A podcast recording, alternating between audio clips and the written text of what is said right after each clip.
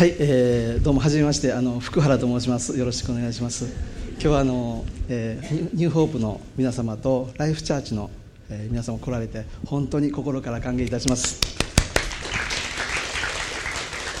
はいあの妻がですね、えー、日曜学校の先生で何度かあのニューホープの方にはあのお世話になってました。ありがとうございました。はい、はいえー、今日はですねあのメッセージをさせていただくんですが、えー、前回ですね思い煩いからの、えー、解放思い煩わない生き方というテーマでお話しさせていただいたんですが今日はですねそれのちょっと、えー、延長ともあの言えるかもしれないんですが今日はですねタイトルはこういうタイトルです「虚しさからの解放は与える時から始まっていくちょっと長いタイトルなんですけれども、えー、もう一回ちょっと言わせてもらいます。虚しさからの解放は与える時から始まっていく。こういうタイトルで今日お話をちょっとあの進めさせていただきたいと思います。あの皆さんの中でご存知の方もいらっしゃるかどうかわからないんですけども何週間か前にあの A 六輔さんという方があの、まあ、お亡くなりになりましたよね。でこの方はあの放送作家であったりあのディスクジョッキーをされていたり、えー、されている方なんですけれどもあの坂本九さんの「上を向いて歩こう」とかそういうのを作詞されてた方なんですね。でこの方の特集がちょっとテレビであってそこでちょっと紹介されてたことで今日のタイトルとねちょっと似てるのでお話しさせていただきたいと思うんですね。でこの方のあの詩の中にね虚しさを取り扱っていた詩があるんですね。ちょっとここあの読ませていただきたいと思います。まあ御言葉ではないんですけどもまずちょっと読ませていただきたいと思います。寂しさには耐えられる。悲しみにも耐えてみよう。苦しさにも耐えてみて。耐えて耐えて。耐えられないのは虚しさ。虚しさ。虚しさ。とまたちょっと続くんですけれどもこの虚しさというのは私たちが生きていく上においてもうすごいその強敵といいますか注意しなければならない状態なんですね。で聖書の中でその虚しいという言葉で検索するともう本当すごい量ヒットしてしまうんですね。特にその伝道者の書なんかではもう虚しさがテーマになっていると言ってもいいかもしれないぐらいで出てくるんですね。信玄にも詩篇にもイザヤにも驚くほど出てきます。ということはこの虚しさというものはとても慎重に私たちが取り扱っていかなければならない領域だと思うんですね。でこのその聖書の今度は聖書の箇所をちょっと読んでみたいと思うんですね。この虚しさにちょっと似てる箇所なんですけれども信玄の18章の14節です。信玄の18章の14節ですね。お読みします。人の心は病苦をも忍ぶ。しかしひしがれた心に誰が耐えるだろうか。ちょっとひしがれた心というのとその虚しいというのとは若干あの違って同義語ではないんですけれども根本的なところはその耐えていこうとする心そこにダメージを与えてくるということで非常に似てるんですね。で口語訳ではねもうちょっとはっきり書いてるんです。人の心は病苦をもしのぶ。しかし心の痛む時は誰がそれに耐えようか。悲しみや寂しさまた苦しみ病気というものは負けるもんかっていうような心で対処していくことができるんですけれどもこの虚しさっていうのはこの負けるもんかとか耐えようとする心そのものにダメージを与えていくもんなんですね。ですからこうイメージで言うと力が入らないような感じなんです。もう繊維喪失してしまうようなそういうような状態に陥れられて耐えることができなくなってしまう。いうことなんですね。でよくですねあの人生の途中で大病を患って大きな病気を患ってもう生きるか死ぬかそういう状態をさまよった人たちが生きるとは何か死ぬとは何か人生とは何かそういうことをずっと考えて考えて考えた挙句に出てきた結論がよくこういう人がいるんですね。これからの人生を自分のために用いるのではなくて他の人のために捧げていこう。そういうふうに決心する人は結構多いんです。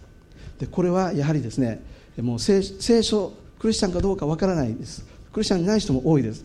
でもクリスチャンの考え方教え方に非常にこう乗っ取ったねあの結論だと思うんですね。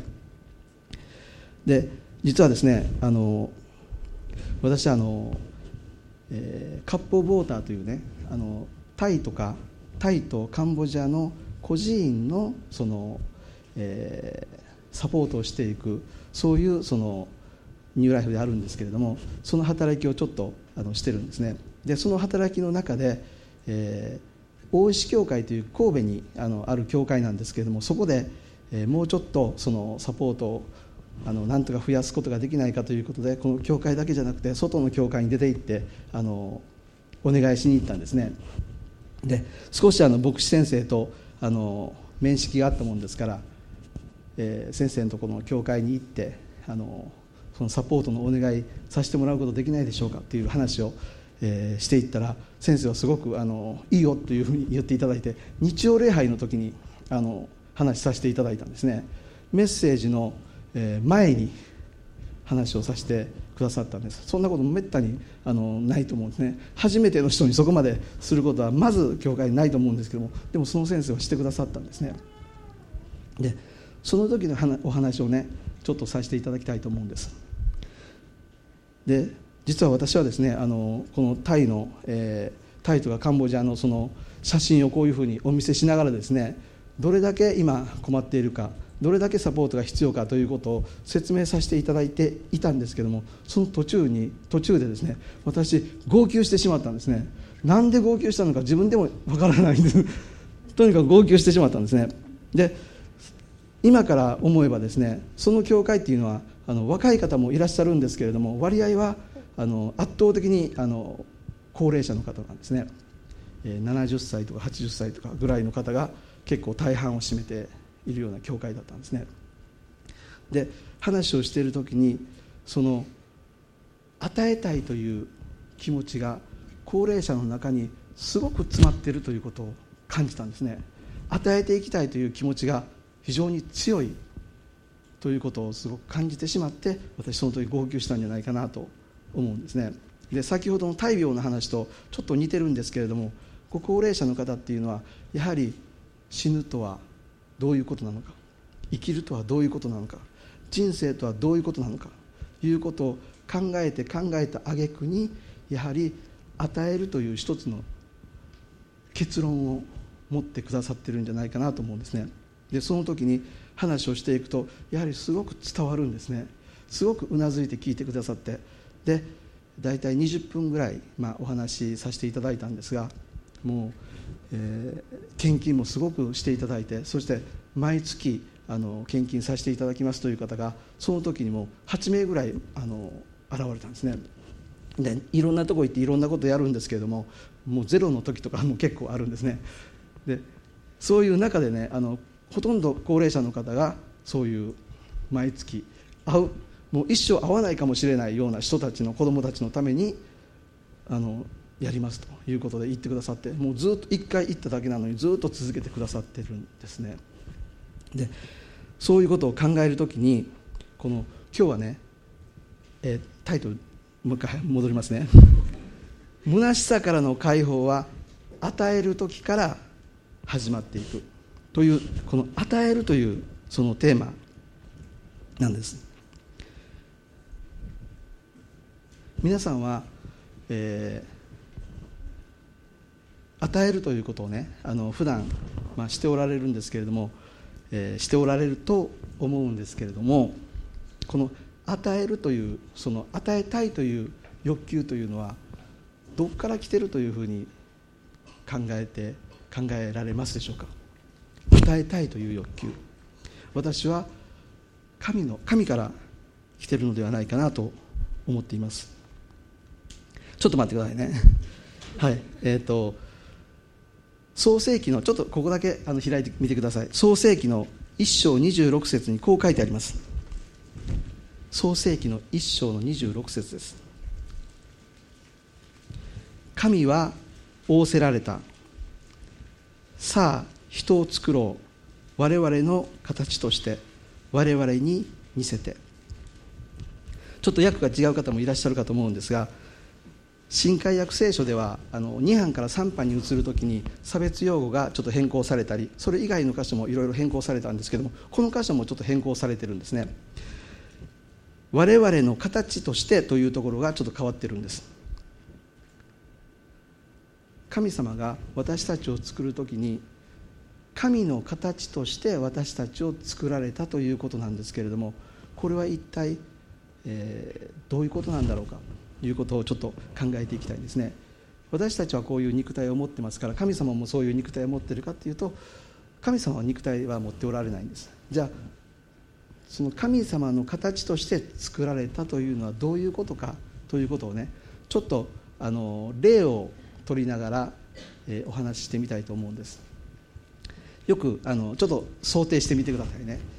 例えば皆さんにですね皆さんに誰か他の人が意地悪をしてもしくはその悪事を企んで皆さんが困ることをしたとします。悪いことをしたとします。そのために皆さんが心がすごく傷ついて怒り心頭になってひょっとしたらもう殺したいっていうふうに思うぐらい腹を立てたそういう事件が起きてしまったとします、ね、でその時にその意地悪をした人が、まあ、何年か経って何ヶ月か経ってここはちょっと謝っておいた方がいいなそういうふうに思ったとします、ね、形だけでも謝ってみよう。もうこれからのちょっと利害関係もあるしいろんなあのこともあるし都合がその方がいいだろうという結論を持って形だけでも謝っておこうとして皆さんの前に現れたとします。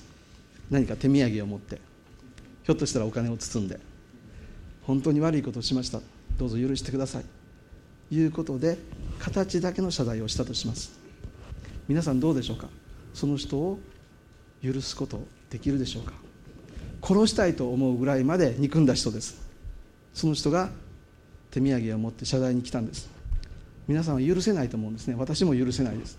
なんで許せないかというとそれが形だけの謝罪だからです、ね、そこには損得計算がある。そういう謝罪だからです。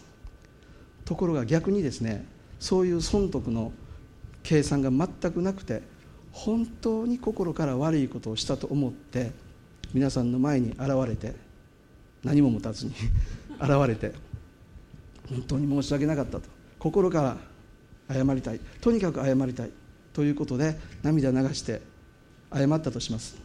皆さんどうでしょうか？100%許すことはできないかもしれません。神ではないのでね。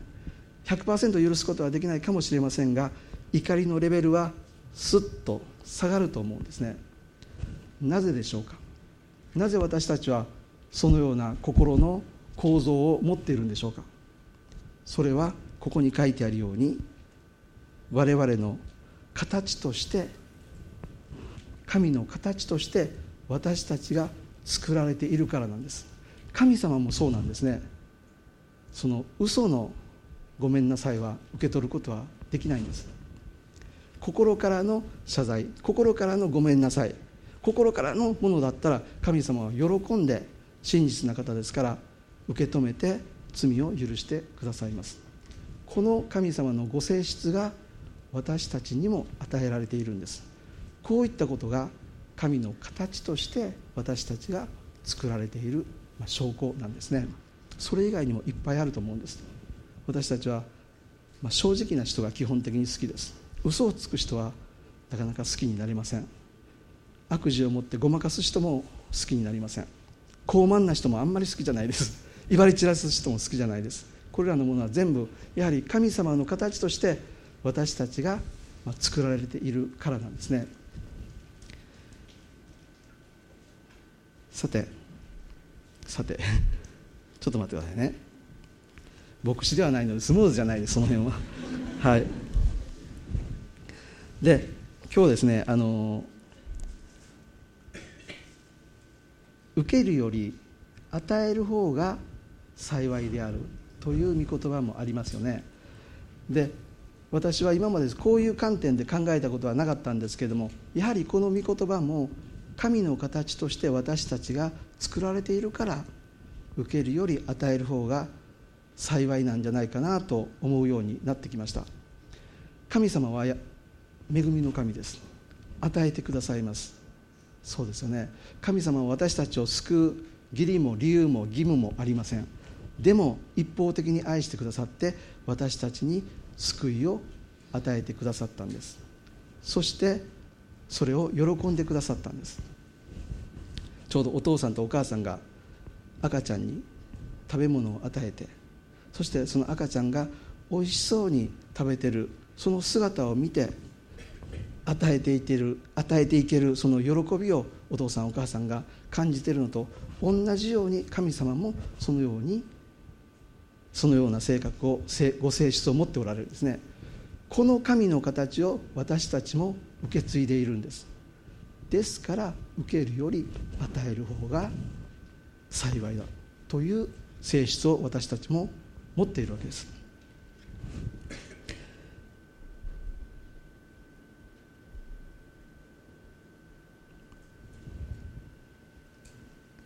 さあ今日この受けるより与える方が幸いだと。この与える欲求が私たちに与えられているというところまでは説明させていただいたんですがこの与えたいという欲求は私たちの深いところにあるんです。深い深いところにあって使っていないともう埃が埃かぶったようになっている場合があるんですね。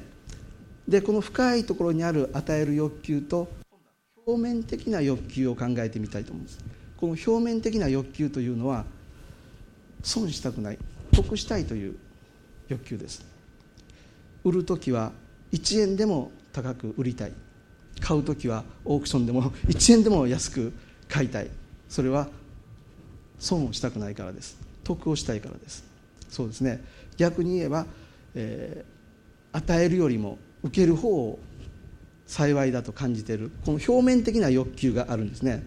普段私たちはこの欲求に、えー、影響されてといいますかこれをメインとして、まあ、生きてしまうわけですけれどもこの表面的な欲求だけ満たしているとどんなことになるかというと今日のテーマなんです。虚しさだけがやってくるんです。その時は確かにありがたいです。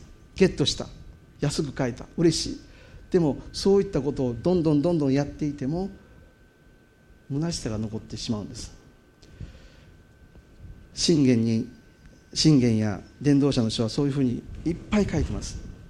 収益を追う者はそれに飽き足らない。富を追う者もそうです。快楽を求めても楽しみを求めてもそれは虚しいというふうにやっぱり言ってるんですね。この表面的な欲求とこの内側にある与えたいという欲求のバランスが崩れてしまっているんですね。表面は潤っているけど内側にある深いところにある与えたいという欲求がその使われていなくてカラカラになっていってしまって私たちは虚しいという状態に、まあ、陥ってしまうんじゃないかなと思うんですね。もし皆さんがですねお前なんか必要ない誰かに言われたとします。あなた来なくていいです。あなた必要ないです。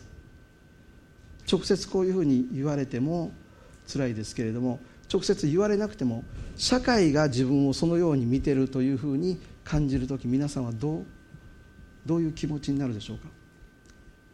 あなたいらない。あなた必要ないです。あなたにその力ないです。他の人にやってもらいます。とても辛いです。私たち本当に傷つきます。でも逆にあなたにぜひ来てもらいたいんです。あなたしかできないと思います。あなたの力が欲しいんです。このように社会がそのように言ってるように感じる。また誰かに直接言われる。私たちはとても、えー、嬉しい喜びます。でもこれは自己顕示欲が触発されてるんじゃないと思うんですね。与えたいという気持ちがこの心の金銭に触れられてるんです。与えたいというその場所を与えられているんです。だから私たちは嬉しいんですね。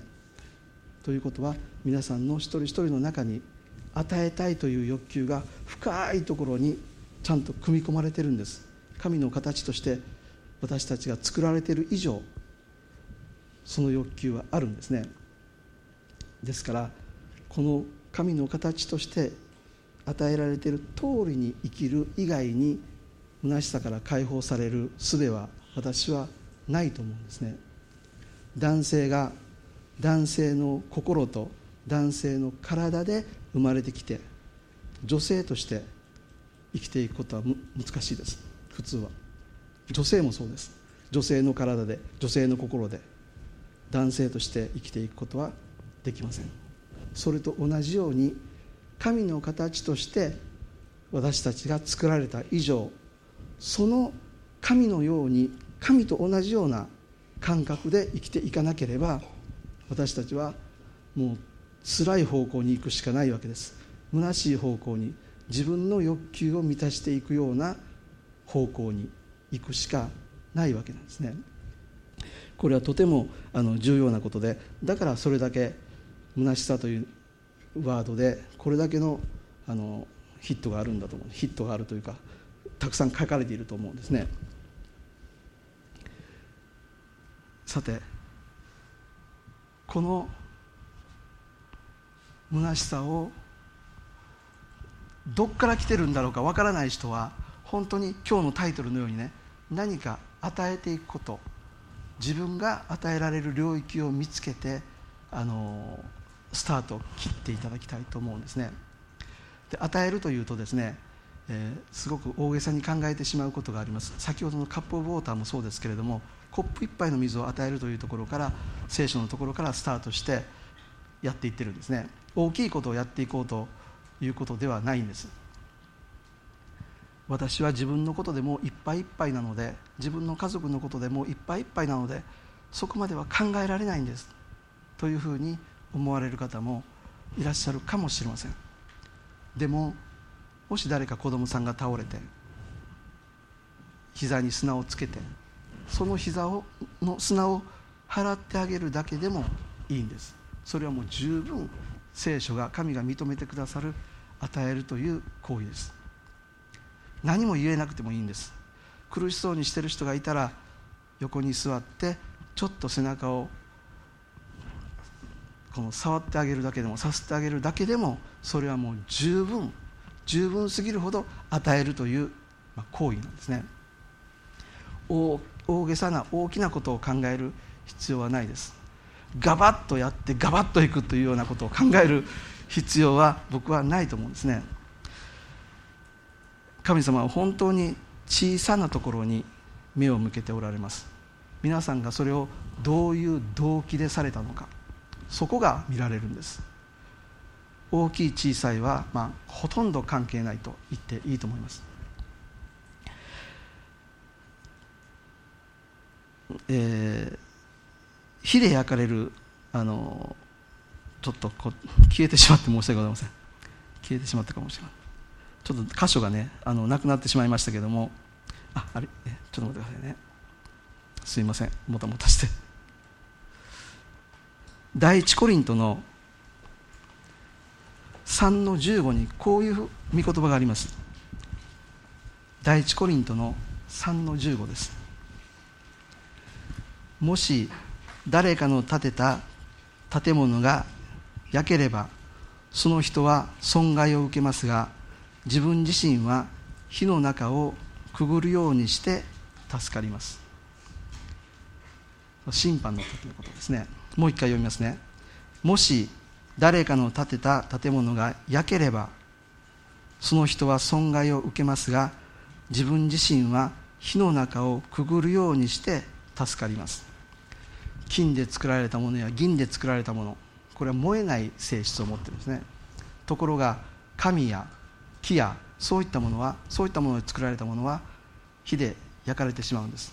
私たちはこの地上でいろんなことをやってこんな素晴らしいことをやってと思って最後のその場に行った時にひょっとしたらそれは焼かれてしまうかもしれません。私たちは価値があると思っていたけれども焼かれるかもしれません。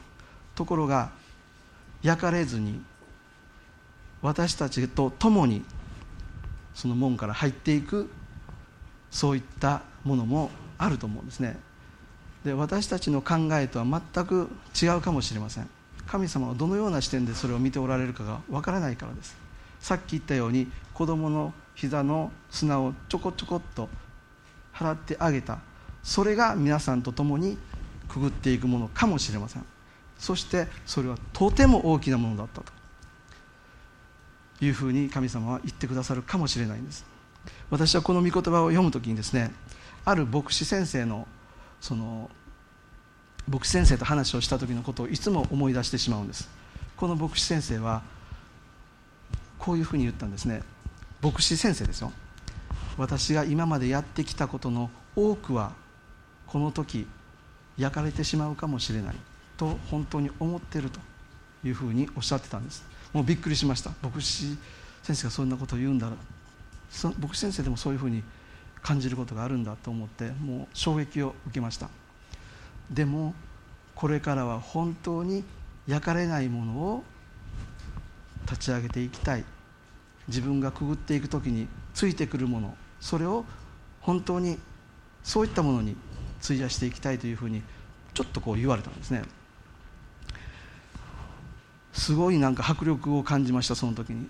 穏やかな口調で言われたんですけどもすごい思い思い悩んだというかよく考えた上でそれをその僕にその話をしたというよりも自分が考えていたことをすっとしゃべった喋られたような感じで言われたんですね。ですからそれはおそらく本音の本音だと思うんですね。で私たちのこの、えー、教会の前の牧師先生もそういうふうにそれに近いようなことを言われたことがあるんです。何を言われたかっていうとこの牧師はこういうふうに言ったんですね。私は三国に入った時によくやった。良いしもべだと。その一言がいただけたら何もいらない。と言われたんです。宣教師ってすごいなと思いました。本当によその国に来てこれだけの献身をされてそしてもう自分に跳ね返ってくるものはそれだけでいいと。もうそれ以外に全くいらない。そのために私は与えるというふうに言われたんですね。それはあのちょうど前の教会のボロボロの教会でそのボロボロのあの状態の時なんですね。あの2階にも隙間風がビュービュー吹くような時に冬場でもジャンバーを着て過ごすんですね。でその時にあの言われたんですね。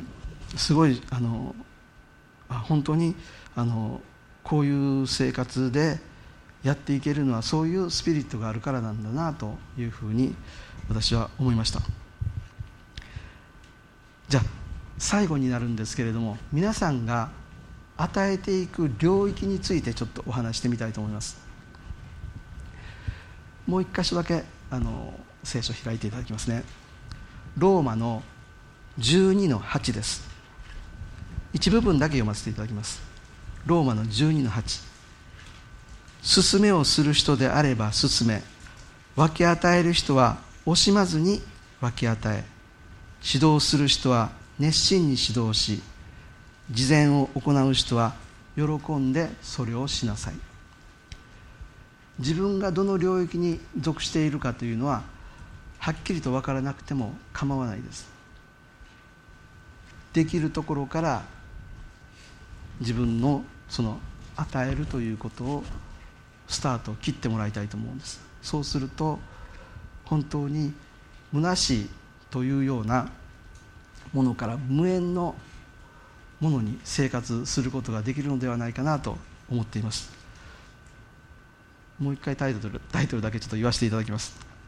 虚しさからの解放は与える時から始まっていくのではないかなと思っています。この虚しさというのは本当に私たちの生き生きていこうとする力を蝕んでいくものなんですね。ひょっとするとこの虚しさのために命を絶ってしまうということも十分ありえるくらいのものなんです。慎重に取り扱わなければならないものなんですね。思い煩いの時もお話ししましたけれどもそれと比べ物に比べる勝るとも劣らないぐらいこの私たちが感じていくその虚しさ自分の利益だけを追求していく時に快楽だけを追求していく時に収益だけを追求していく時に影のようについてくるものなんです。これを私たちは本当に慎重に取り扱って与える与えていくということに目が開かれていく必要があると思うんですね。今日は牧師先生や、えー、その献金をしてくださる、えー、カップウォーターの時に説明した献金をしてくださるその高齢者の方たちそういった方たちの、えー、与えていくというところからね私たちが生きていくそのヒントを見つけて自分の生活に当てはめて自己中心的なものから少し離れて自分や自分の家族だけに目を向けるのではなくて与えていく他のものに与えていくそのスタートが切れたらなと思うんですね。その時にどんなことが起こるのか最後にちょっと触れていきたいと思います。私たちが与えていく時に何が起こるか。それは自分の問題自分の家族の問題。それが小さく見えていくんです。小さく見えていくんですね。今まではそこだけに集中していたのでのでもう本当に苦しい苦しいになってしまうんですけれどもそうじゃなくて与えていく時にそれが小さく見えていって本当になんて淡々と処理できるように、まあ、なってくると思うんですね。与えなさい。そうすれば与えられます。という御言葉があります。最後にここにちょっと触れていきたいと思います。与えていく時に与えられるという御言葉です。これは皆さんどういうふうに解釈されますでしょうか？私たちが何かを与えていく時にある時期をずらしてある一定の時間が過ぎて神様がちょうど良い時にあなたに必要なことを与えてくださる。どどういうそのいつかは分からないですけど与えてくださるんじゃないかと思ってそういう解釈です。私もそういう解釈です。間違いじゃないです。正しい解釈だと思います。でも今日はねもう一つのこの御言葉の解釈の側面に最後に触れて終わりたいと思います。それは与える時に与える時に与えたいという欲求が満たされる。それが与えられる。ちょっと分かりにくいですけどね。ちょっと分かりにくかったです。与える時に与えたいという気持ちが満足させられる。ちょっと分かりにくいので例をあの例えば森ゆりさんとか福原さんとか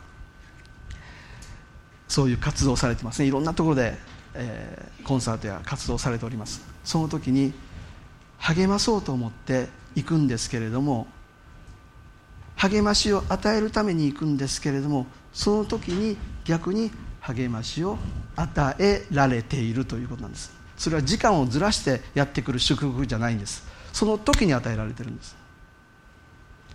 これが今言いたかったことなんですね。与えなさい。そうすれば与えられるは時期をずらして与えられるんじゃなくて与えた時に与える喜びが与えられるんです。あこれなんです。言いたかったの。与えた時に与える喜びが与えられるということなんです。何回も練習したんですけど 忘れてしまいました。もう一回言いますね。与える時に与えた時に与える喜びが与えられるんです。もう一つの側面というのはこれなんですね。本来の解釈は与えた時に時期をずらして神様がちょうど良い時にあなたに必要なことを与えてくださるというのが本来の解釈だと思います。それが、まあ、メインの解釈ですでも一つの側面としてそれも含んでいるというふうに私は思っています。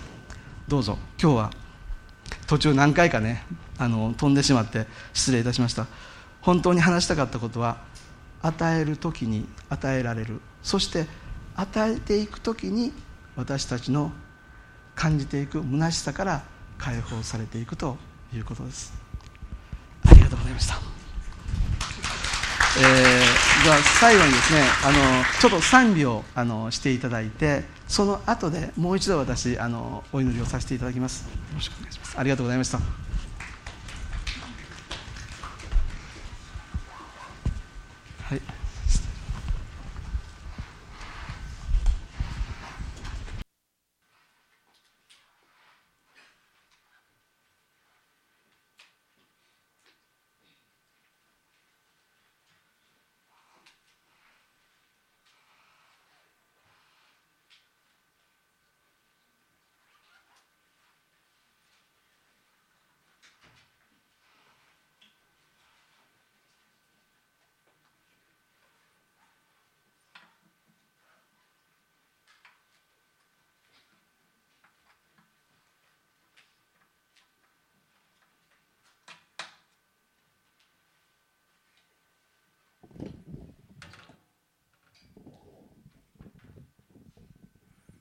アメン。それでは、えー、共に立ち上がって素晴らしい御言葉が語られました。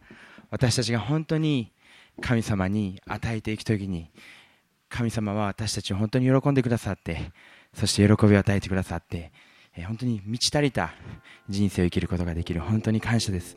共に、えー、主を捧げます。私たちの人生を主あなたに捧げます。その歌を、え、一緒に歌っていきたいと思います。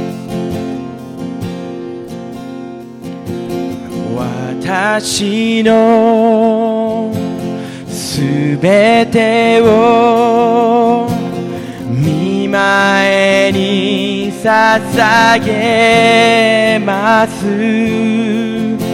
すべての重荷をあなたの御手に委ねてまだ見ぬまだ見ぬ未来も夢見てきたことさえ過去の日の痛みも後悔も主に委ねて主よ捧げます。私のすべて。主の栄光に用いてください。私のすべて。喜びもて。捧げます主よ。もう一度歌いましょう。私のすべてを主よ。私のすべてを見舞に捧げます。すべての思いをあなたの御手に委ねてまだ見ぬ未来もだ見ぬ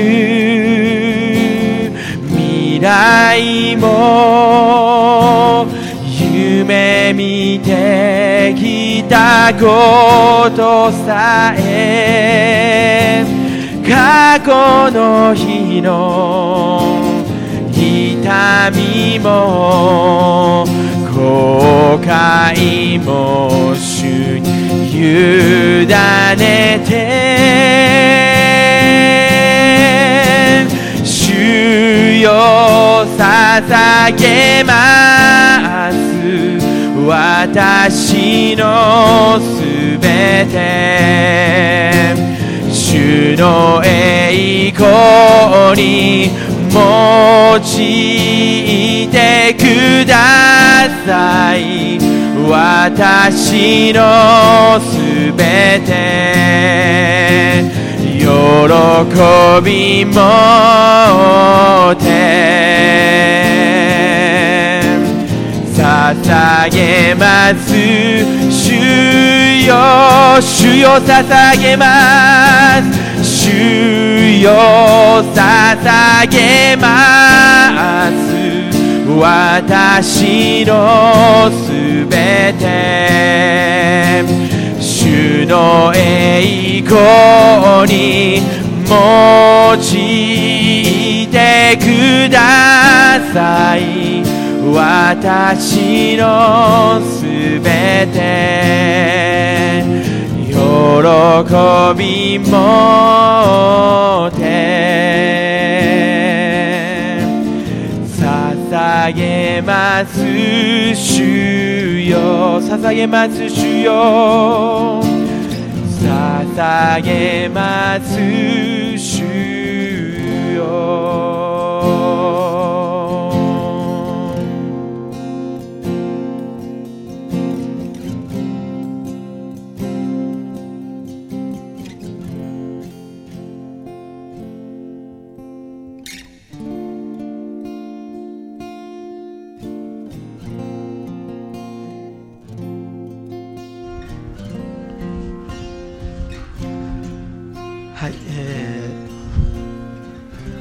今日はあの虚しさからの解放というテーマでお話しさせていただきました。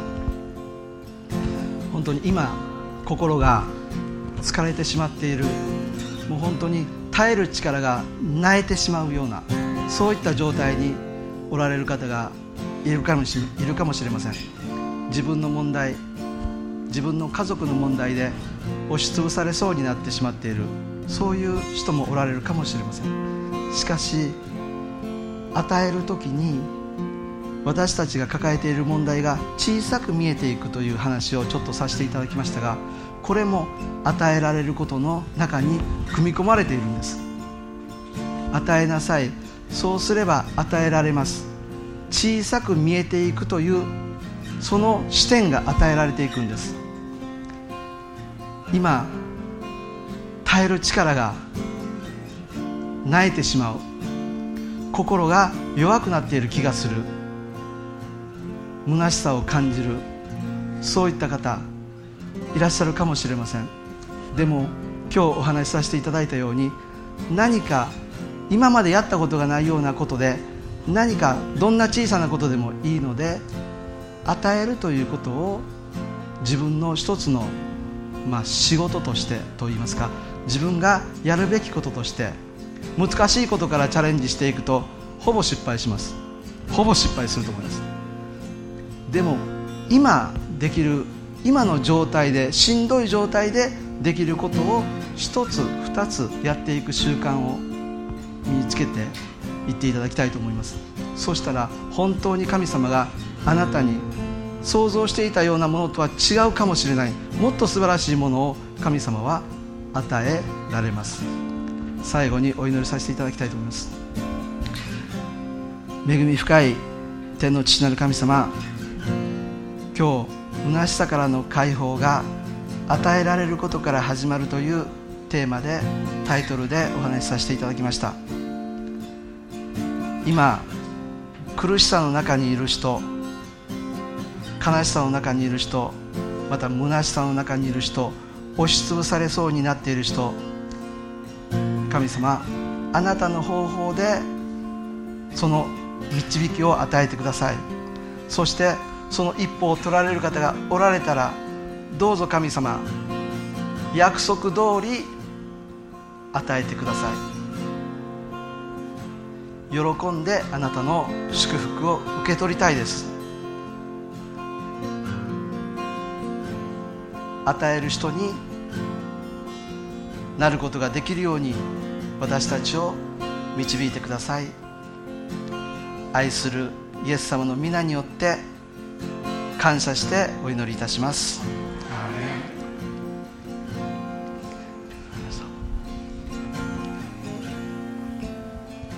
じゃあ、えー今日の集会はこれで、えー集会はこれで、えー終わります。であの食事も用意されていますのであの交わりの時間が十分ありますのでまた私もここにちょっといますのでちょっと今日のメッセージで聞いてみたいなということがあったらあのぜひあの声かけてください。ありがとうございました。